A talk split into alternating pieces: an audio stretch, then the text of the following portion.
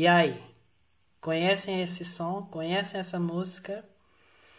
E você tá pensando, mas o que é que tem a ver? O tema é livre. Vocês, segundo ano, estão com o tema livre aí para vocês falarem do que vocês quiserem.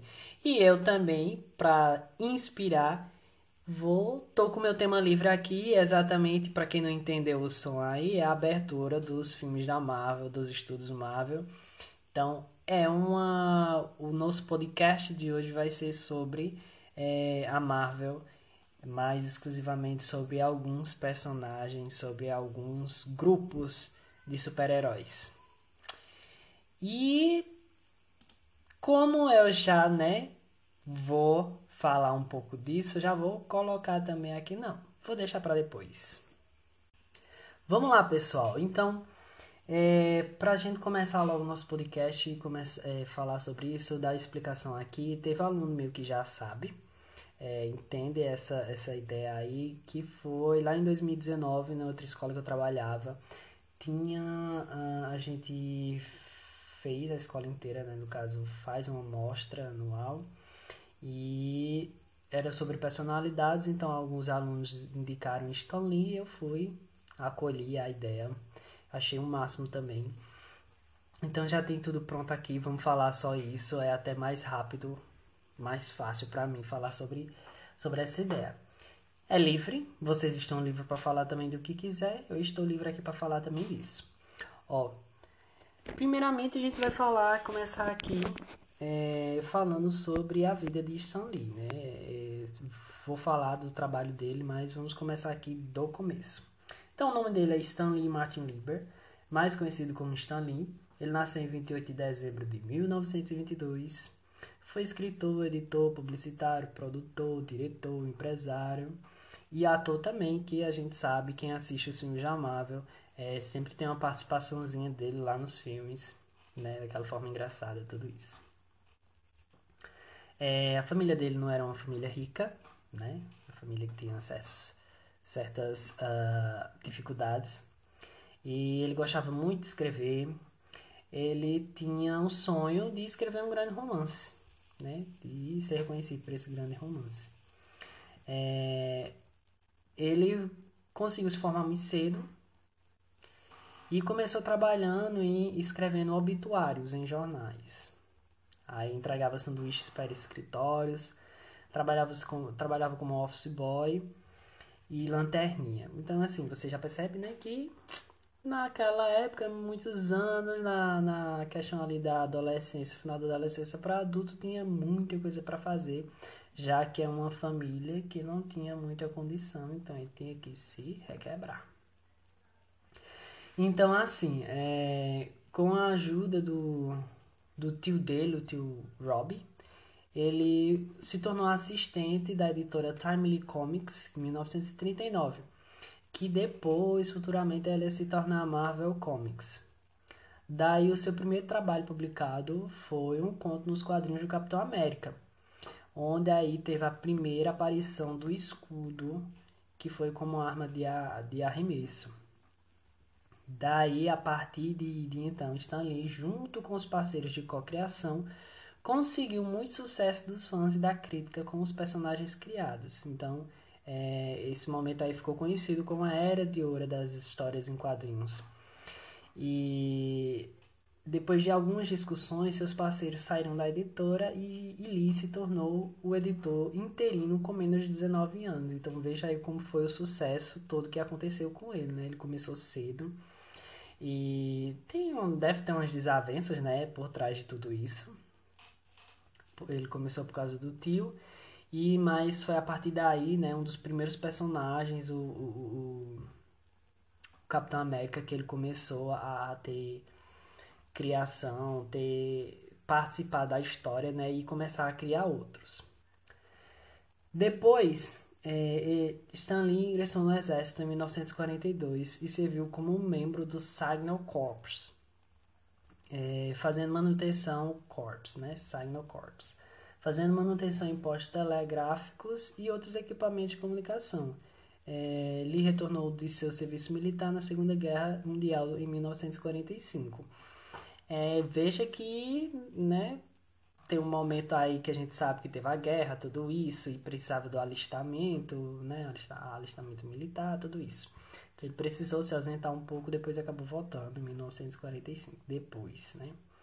Em meados da década de 50, quando a empresa passou a ser conhecida como Atlas Comics, escreveu histórias em vários gêneros, incluindo romance, faroeste, humor, ficção científica, aventura medieval, horror e suspense. Então veja que Stan Lee, ele como escritor, não é apenas uma coisa de super-heróis, só isso, né? E, e, e tinha aí vários é, outras vertentes. Nessa mesma época, houve uma revolução na Marvel, onde Lee e o desenhista Jake Kirby criaram uma equipe chamada The Avengers, revivendo personagens já de sucesso para competir com a Liga da Justiça da América, da DC Comics. Então, a, a DC Comics ela estava tendo um, um, sucesso bastante grande por causa da Liga da Justiça. Então, eles, para dar um, um, um up, para conseguir mais sucesso com a Atlas Comics, que seria a futura Marvel, é, criaram essa equipe. Então, ó, os envolvidos no projeto deram uma visão diferente aos super-heróis, como uma humanidade defeituosa, uma mudança dos modelos ideais que eram tipicamente escritos para pré-adolescentes.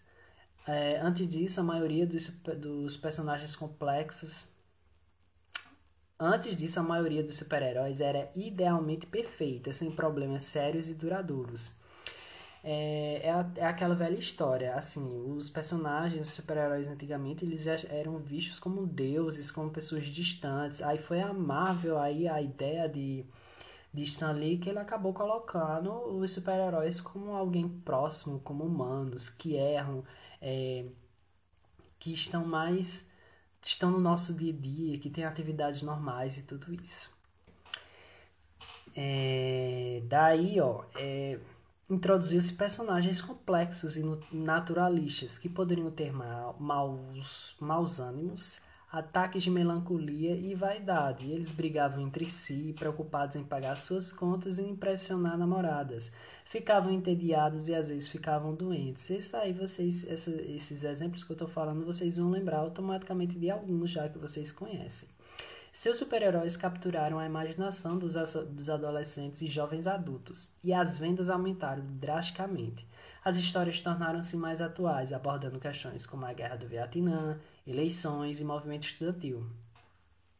É, Robbie Robertson, Robbie Robertson Introduzido em The Amazing Spider-Man 51, foi um dos primeiros personagens afro-americanos nos quadrinhos a desempenhar um sério papel coadjuvante. E veja que né, é, os quadrinhos ali eles começaram a ter uma, uma um papel diferente e fundamental na sociedade, que era conseguir colocar assuntos mais relevantes, importantes do momento. É, para finalizar aqui sobre a história de Stanley, sobre a vida de Stanley, tem assim, ó. Em 1972, ele parou de escrever revistas em quadrinhos mensais para assumir o papel de publisher, aquela pessoa que publica, né? Aquela pessoa que é o chefe. Lee tornou-se o rosto público da Marvel Comics. Fez aparições em convenções de quadrinhos por todos os Estados Unidos, dando palestras em faculdades e participando de painéis de discussão que é o San Diego é, Comic Cons, né, que tem todo ano. Anos depois, Stan Lee abriu estúdios para produção, criação e marketing de super-heróis.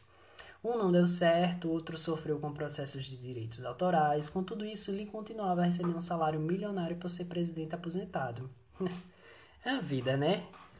Cara ele fez tudo lá do começo, então simplesmente ele ganha assim só por estarem usando o nome, é, personagem dele e tudo. A gente sabe que tem um monte de questão de direitos autorais, que tem um monte de personagens da Marvel que eram da DC, aí passaram para Marvel, ou então foram roubadas. É, tem, tem muita coisa. É... Stan Lee morreu em 12 de novembro de 2018, aos 95 anos, por paradas cardíacas e respiratórias, mas seu trabalho continuará nos dando ensinamentos por muitas e muitas décadas. Então, essa história aí do do Stan Lee. Resumida, lógico. Agora eu vou falar um pouco sobre o trabalho dele. É, no caso, assim, ou alguns personagens, né, não só ele, mas as pessoas, os co-criadores, as pessoas que estavam envolvidas aquilo tudo, é, criaram e tem relevância e tem uma importância se a, se a gente for parar para analisar assim o propósito da, desse trabalho anos atrás e ainda é é mostrar que os, é, os super-heróis eles não contam apenas coisas é, fictícias ou então que contam coisas que não existem é, fictícias que não existem lógico né mas assim que contam coisas surreais que não é que é longe demais da nossa realidade. Não é isso. Os, os super-heróis, eles, eles, a partir dessa ideia da, da, da Marvel, que foi começada anos atrás, né? É de mostrar que a gente pode se encontrar em algum deles, a gente pode ver uma humanidade, a gente pode ver algo é, para assimilar. E para começar com um dos meus preferidos, se não for os mais preferidos, é, super-heróis que eu tenho desde criança. Eu amo demais, gosto demais. Vou botar aqui a abertura, a música tema deles para vocês conseguirem identificar.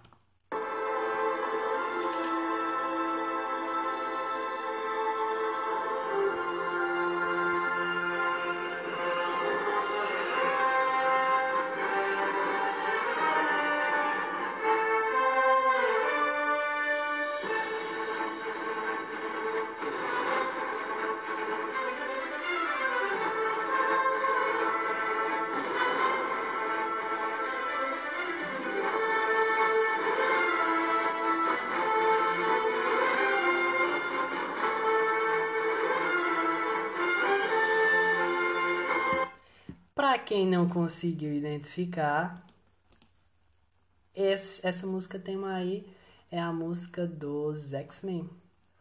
É, lá na década de, de 90, é, ficou super conhecida por causa do desenho que, ele, que, que eles fizeram.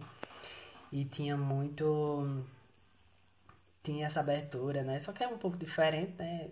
Mas essa, essa música também é, foi usada ao longo lá do, do, ano de 2000 até agora nas produções de filme dos X-Men, que a gente sabe que tem bastante filme dos X-Men. Não sei se vocês assistiram, mas amo todos, inclusive saudades de filmes dos X-Men, porque a Marvel comprou agora os direitos da Century Fox, né? Então agora os X-Men eles estão de volta para Marvel.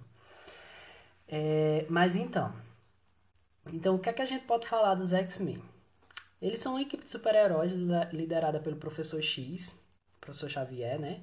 A sua primeira publicação foi em setembro de 1963. Eles são formados por mutantes, que são humanos com habilidade super-humana. Essas, essas habilidades geralmente se manifestam na adolescência.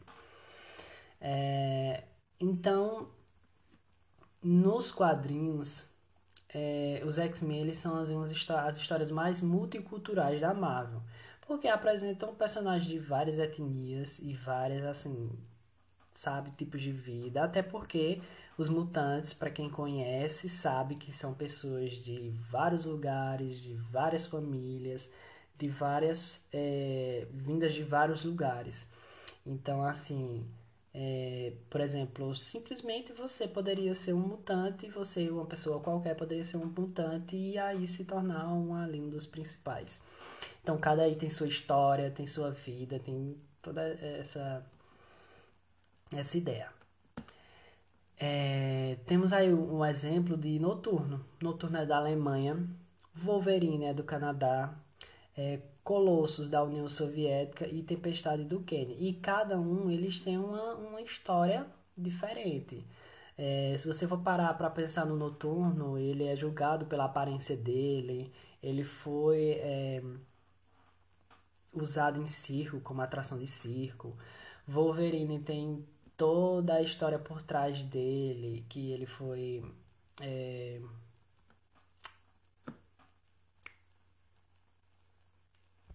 Me fugiu agora. foi a foi participou de uma experiência, né? Foi uma experiência ele. É, Colossus na questão da União Soviética tem também toda uma história dele. Com a irmã Rasputinha também. Tem Tempestade, do, que ela é do Kenny, que a gente sabe que ela vivia nas ruas. E depois ela se torna uma, uma divindade, quase uma divindade pelas pessoas é, é, controlar o tempo. Então, é, era uma menina de rua e depois, e daí ela se transforma em uma das mutantes mais poderosas e também considerada uma, uma deusa. Então veja que eles quiseram exatamente fazer isso, né? Trazer pessoas que tinham problemas reais e fazer com que elas pudessem ser vistas, que as pessoas pudessem é, identificá-las e mostrar exatamente isso, né? De, do normal que você pode conseguir, que você pode ser algo diferente, você pode ser algo grandioso. Toda a franquia dos X-Men é construída sobre questões sociopolíticas. Os mutantes são vistos frequentemente como uma metáfora para minorias étnicas ou qualquer outro grupo oprimido. Isso é visto quando os mutantes são considerados ameaças, aberrações e começam a ser perseguidos por serem apenas quem são. É exatamente o que acontece, né? Podemos citar a Tempestade, que era filha de uma princesa, mas ficou órfã e cresceu praticando roubos, tornando-se líder de uma gangue e mais tarde foi encontrada pelo Professor X que era visto como Martin Luther King, pois pregava a paz entre mutantes e humanos. Outro mutante que faz relação com a realidade é Magneto. Magneto, maravilhoso, né? É o melhor vilão. Ele é um sobrevivente do Holocausto e desde então faz de tudo para que isso não se repita com os mutantes. É algo assim que todo filme tem, né? Tem alguma coisa relacionada do a vida de Magneto. E algo que, né, você tem que pensar assim, será que ele está errado mesmo? Noturno sofreu bastante por sua aparência, sendo a atração de um circo. Sobre ele podemos destacar a devoção pelo catolicismo. Em uma das histórias de Os Mutantes, encontramos o legado, que era um vírus que estava dizimando os mutantes, e Colossus se sacrificou para, para impedir que o vírus se espalhasse mais ainda. Nessa mesma época surgiu os, primeiro, os primeiros casos de HIV no mundo, e veja a relação que eles fazem, né? Então esse legado aí fazia referência totalmente aos primeiros casos de HIV no mundo. Logo percebemos que a vida dos mutantes é bem próxima da nossa realidade, onde ainda encontramos opressão a grupos sociais, seja por etnia, cultura, religião ou sexualidade. A gente sabe também que, né, muita coisa. Tem vários outros personagens que a gente pode falar, mas não vamos ficar só nele. Agora, um pra gente falar aqui, muito bom também, Pantera Negra. Pantera Negra e finado Pantera Negra, né, minha gente? Que é uma perda. O ator lá e tudo. Ainda não sabe se como é que vai se proceder com os filmes. Quem é que vai se vai substituir, se é a irmã dele, mas enfim. Pantera Negra é um super-herói das histórias em quadrinhos publicadas pela Marvel Comics, cuja identidade secreta é o T'Challa, o rei de Wakanda, um reino fictício na África. É, apareceu pela primeira vez em Fantastic Four, que foi o Quarteto Fantástico, né? Na era de prata das histórias em quadrinhos. Além possuir habilidades primoradas alcançadas através de um antigo ritual de Wakanda, T'Challa também conta com seu intelecto genial, treinamento físico rigoroso, habilidade em artes marciais, acesso a tecnologias avançadas e riqueza para combater seus inimigos. É... Sobre a parte aqui importante sobre o, o, o Pantera, é, ele é um super-herói de ascendência africana é, ele estreou antes dos super-heróis afro-americanos, como Falcão, o Luke Cage e o Blade. Para quem não sabe, o Blade, o vampiro, o cara que mata vampiros da Marvel, viu? É um super-herói também. E, e antes mesmo, ele apare, apareceu também antes de John Stewart da DC, que é o Lanterna Verde. É, então aí foi um marco também. Imagina anos atrás, onde tem toda aquela história do apartheid, toda a questão do preconceito e aparecer é, um personagem preto que faz. É, que tem seu tem superpoder, que é um rei, né? E que as pessoas iguais a ele podem se identificar. Então, sobre esse, o filme que foi lançado, né? É, ele mostra muito mais, porque a gente quando olha lá para a África a gente tem um, uma visão, mas é totalmente quando criaram a história que, que criaram todo o uma ideia diferente que a gente tem sobre a África.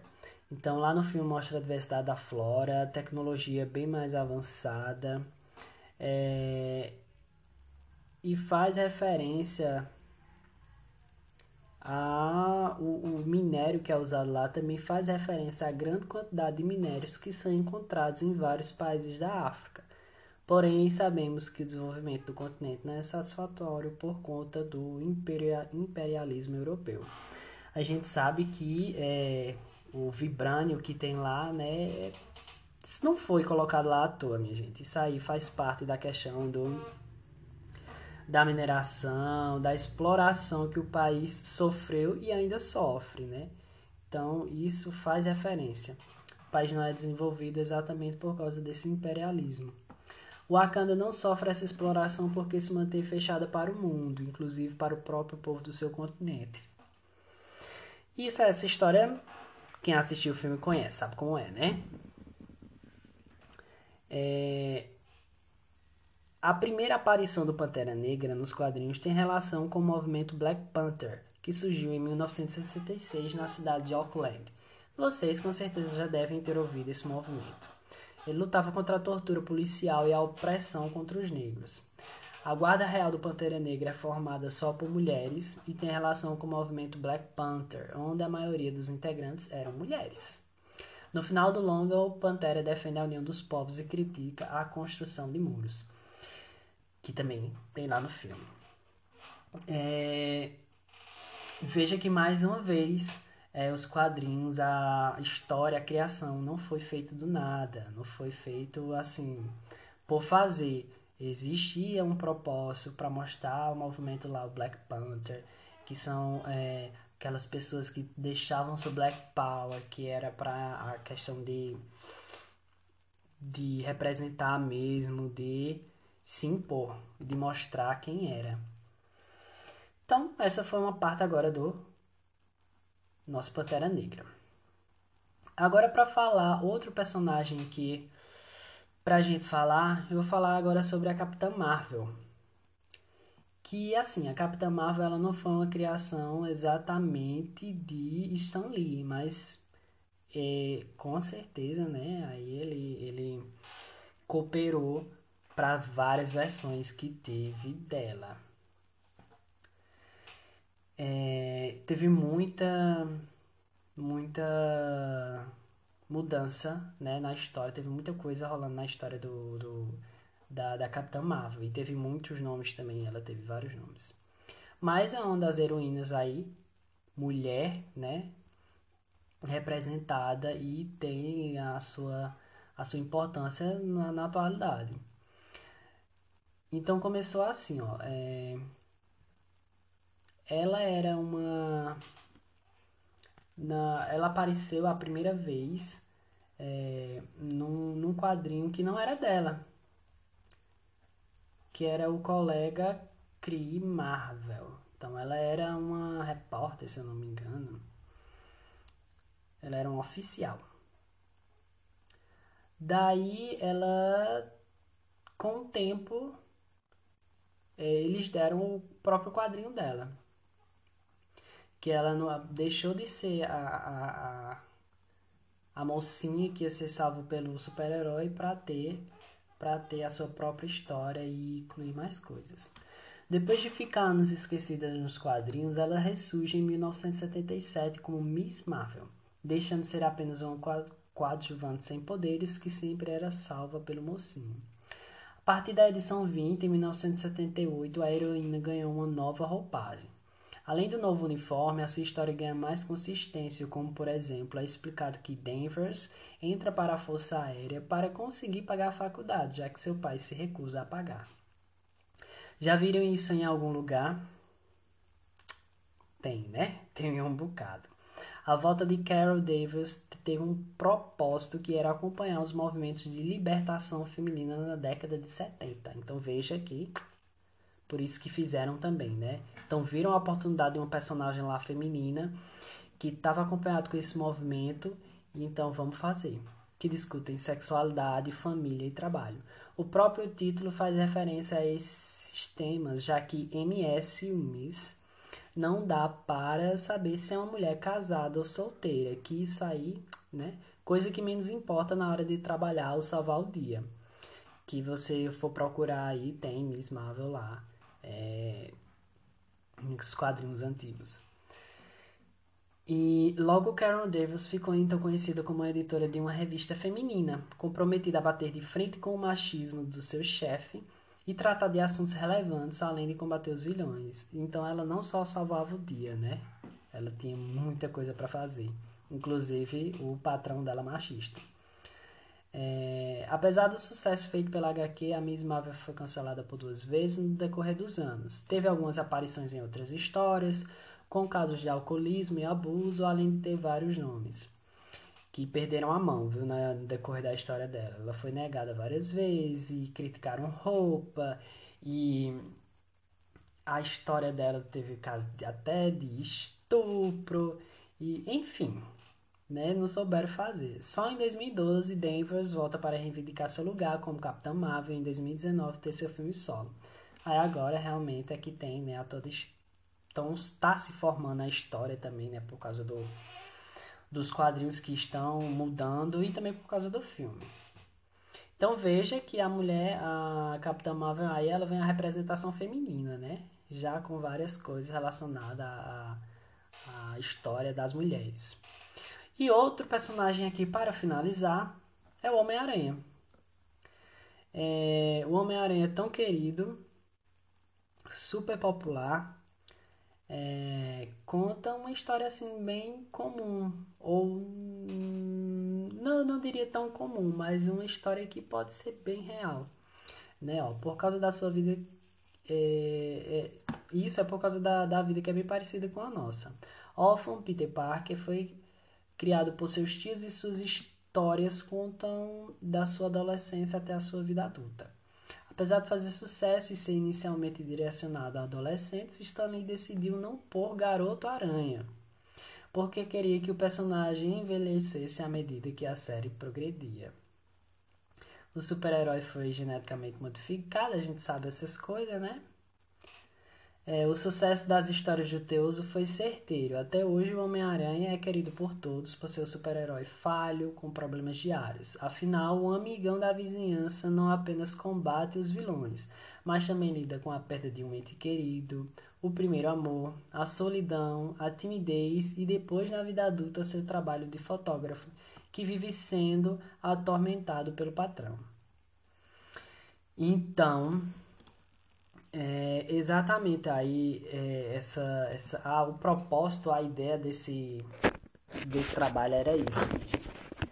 É mostrar é, a partir desses personagens como é, a gente pode ter uma representação de super-heróis, né? ter uma representação nossa nos super-heróis e vice-versa.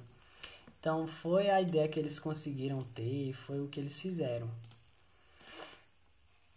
Agora que vocês têm esse essa ideia de, de, de podcast, eu fiz aqui meu podcast. O podcast foi mais o que? Informativo. Eu passei algumas informações sobre algo, certo? Então, você aí vai ficar à vontade se você quer. Você quer ler uma história, sobre algo, você quer falar sobre música, você quer falar sobre internet, você quer falar sobre.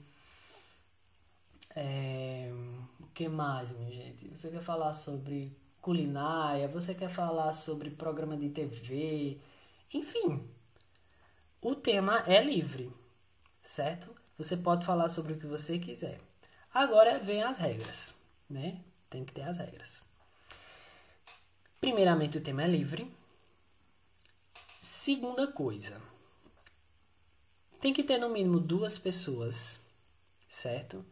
é, não, não vai funcionar, não, não é assim legal, interessante fazer só com uma pessoa, porque até porque eu vou passar o resto do ano escutando o podcast de vocês e não corrijo. Então, é, a partir de duas pessoas, e eu indico, faça com três, que assim, muita gente pensando, tem ideias diferentes e dá para fazer entrevista. Se você quiser fazer uma conversa, é, pode fazer a conversa, que seja uma coisa descontraída. Vocês só é só vocês se inspirar nos podcasts que vocês escutam por aí. É, e de conversas são os melhores, porque assim, tem várias opiniões, tem erros, tem risada, tem tudo isso. Tem briga também? Tem, tem briga. Então, no mínimo duas pessoas. Mas faça cinco, né? Cinco pessoas aí tá um, uma quantidade boa. Só não faça a sala inteira, pelo amor de Deus. Até porque não vai. Como é que vai todo mundo falar, né? Não tem como. É, uma coisa, quando você né, escolher as pessoas e tudo, é bom que você coloque as informações, nome de todo, turno e curso. Isso aí é aquelas coisinhas de praxe, né? É, mínimo, um mínimo de tempo. Tem gente dizendo aí, ah, um minuto não sei o que. Não. Olha, eu expliquei, é, eu falei sobre o meu tema aqui e já vai 31 minutos. Né? Então veja que bastante tempo. E assim, só para introduzir, só para falar alguma coisa, dar explicação, já vai um minuto, dois, por aí vai, certo? Então, no mínimo tem que ter cinco minutos, né? Porque, por exemplo, duas pessoas, é... cinco minutos, e eu acho que cinco minutos ainda é pouco, viu? Pouquíssimo, pouquíssimo, se fosse só cinco minutos, dependendo do que você falar. Se você falar muita coisa, provável você não ganhar a nota máxima. É, o tempo máximo eu vou deixar em aberto, mas vamos pensar em 20 minutos, né? Para não ficar tão longo assim, ó. Enquanto mais gente tiver no seu grupo, mais é, tempo você vai ter que fazer o seu podcast. Não tem como eu ter 10 pessoas no grupo e ter um podcast de 5 minutos. Não existe isso. Outra coisa, mínimo 10 palavras faladas em inglês. Eu falei algumas aqui, falei só alguns personagens, né? Mas e alguns nomes específicos, mas você, mais uma vez, você vai ficar. É, pode ser qualquer palavra, minha gente. Qualquer palavra. Não importa. E você não precisa especificar um tempo. Você. Ah, tá falando uma frase lá, daí você vai e fala a sua palavra em inglês. Acabou-se. Certo? Incluído lá. É, ah, professor, mas eu não sei, eu não estou especificando nada. Pode ser uma palavra básica mesmo. Ou então, se você não conseguir encaixar lá tudo, você de repente do nada bota lá blue, black, brown, gray, yellow, red, purple, green, green, uh, dark blue, light blue. Pronto, foi 10 palavras. Não foi o que eu pedi, mas pelo menos isso. Mas vocês são as pessoas muito criativas, vocês vão conseguir encaixar aí na, na no, no, momento oportuno, no momento que, que, que dê certo. E lembrando mais uma vez, pode ser qualquer palavra. Qualquer palavra, desde que seja, seja em inglês. Não, não precisa se importar com a pronúncia, certo? Outra coisa, como eu já falei, o podcast de vocês pode ser do jeito que vocês quiserem. Pode ser informativo, pode ser uma entrevista, pode ser uma conversa, pode ser um áudio sério, pode ser do jeito que você quiser. Certo? Nada de nada de demais, não. Todos os grupos, todos do grupo vão ter que falar no podcast, certo? Pelo menos para dar um oi, você vai ter que falar. É... Ah, professor, mas eu sou uma pessoa muito vergonhosa. Um oi já dá. Então, por exemplo, se você, dependendo de como você vai fazer a sua, a sua ideia de podcast, você pode colocar, é, iniciar com a apresentação do pessoal, iniciando seu tema, explicando o que é o podcast, e cada um dá o seu oi, né? É, não vou dizer assim que, por exemplo, a, o grupo é 10 pessoas, as 10 pessoas vão ter que falar no podcast. Não, porque vai ter aquele pessoal que vai estar tá mais que é mais vergonhoso, que não vai falar, ou então que não consegue, que tem, sabe? Mas tem aquele pessoal que é mais desenrolado para fazer essas coisas, então cada um vai fa fazer a sua parte ali, né? Tem aqueles que vão ficar para produção, edição, tem aqueles que vai só falar, tem aquele que é a produção de, de fazer o roteiro. Faça um roteiro, minha gente, porque se você não faz o roteiro, você vai estar tá só perdendo tempo refazendo ou então se perdendo para falar, falar as coisas. Então, tem esse roteiro. É... Então, cada todo mundo tem que falar, certo? Independente se é no começo, no fim. Por exemplo, se você for começar uma história, você começa logo sua história para não, sabe? E depois no final é que explica tudo. Produção, o trabalho é tal, fulano tal, tal e tal e tal e assim por diante. É... O aplicativo que eu usei foi o Anchor. Você pode usar qualquer outro, certo? Que desde que você consiga me enviar o link dele publicado, né? Porque precisa estar publicado no Deezer, no Spotify. E não precisa ser exatamente sua conta, pode ser qualquer outra conta, uma conta fake. Se você quiser, você pode publicar com sua conta de, de, de e-mail institucional também, que dá certo. Então, o aplicativo que você vai fazer o seu podcast vai ficar, você fica à vontade. E é isso. Não tem mais nada. Assim, se eu tiver mais alguma coisa, eu aviso para vocês. Mas é isso. Eu vou deixar. Já deixei, mas vou deixar de novo meu número de telefone para quem tiver dúvida, dar um oi, perguntar. Posso fazer assim, posso fazer assado. Lembrando, o tema é livre, mas tenha cuidado, né? Se for um tema muito sensível, você tenha cuidado no que você vai falar, na sua opinião e também para não ter confusão pra gente, né? Então, se você for tratar de algo sério, seja sério, né? Se for algo sensível, você tenha sensibilidade, né, a sensatez de tratar aquilo com seriedade, não com bagunça. Então a dica é essa. Por hoje é só.